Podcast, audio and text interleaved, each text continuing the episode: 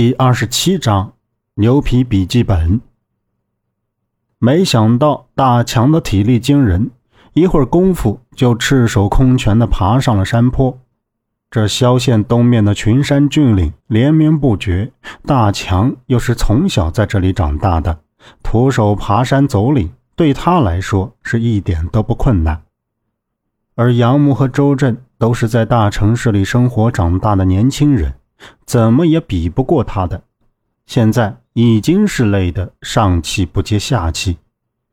转眼功夫，大强就到了最近的那座山的山顶。他不时的停一会儿，神色慌张的回头过来看一眼，然后又接着往上爬。丫的，这小子真傻还是装傻的？跑得比兔子还快！周震跟在杨木身后骂咧道。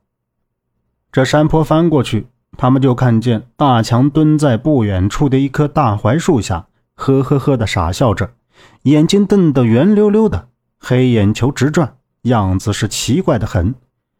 杨木和周震快步跑到大槐树前，停在大强身前，看到大强低着头，两只手是不自觉的在自己面前来回的晃着，画着圈，那模样像是自己给自己催了眠一样。周震大步向前，一把就揪住大强，把他抵在他身后的那棵大槐树上，抬起手，装作要打他的样子，喝道：“我我打你，跑什么跑啊？”杨木走到跟前，看了一眼大强，又向他刚才低头的地方望去，看他刚才那样子，是不是这地上有什么东西？就在杨木看过去的时候，就发现两不远的那片草丛里，真的是有什么东西。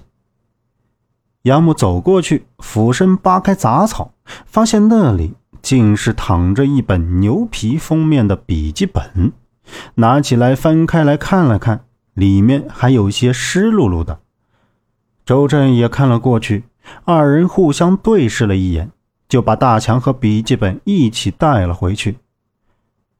杨木坐在院子中那石桌前，翻着那本从后山带回来的牛皮笔记本，仔细看本的表面，已经是有所磨损。那前几页都是蓝色圆珠笔记录的各个地区的名字，有些地方像是被雨水浸湿过，有些褶皱模糊不清了。能看清的地区名字。杨木都没有听说过，又翻了几页，是一些潦草的条线连在一起的山脉画。怎么样？有什么发现？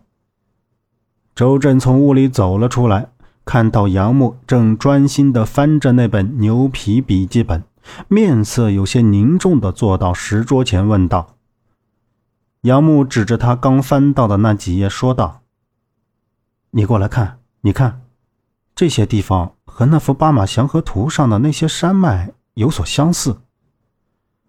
周震闻言，立刻低头看了过来，眉头一皱，左手攥成拳头，朝着石桌是重重的砸了一拳，道：“哎，都怪我疏忽，没看好洛伊。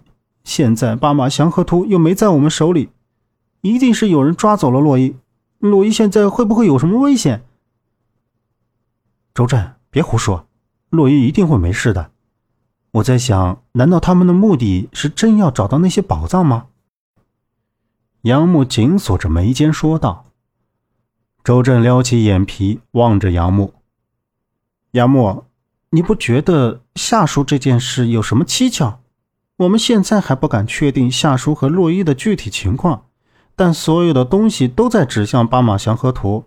那么，巴马祥和图中藏有秘密，而这个秘密……”就是兰姐口中说的关于围城计划，那么我们现在所要做到的就是按照地图去找那几份帛书了。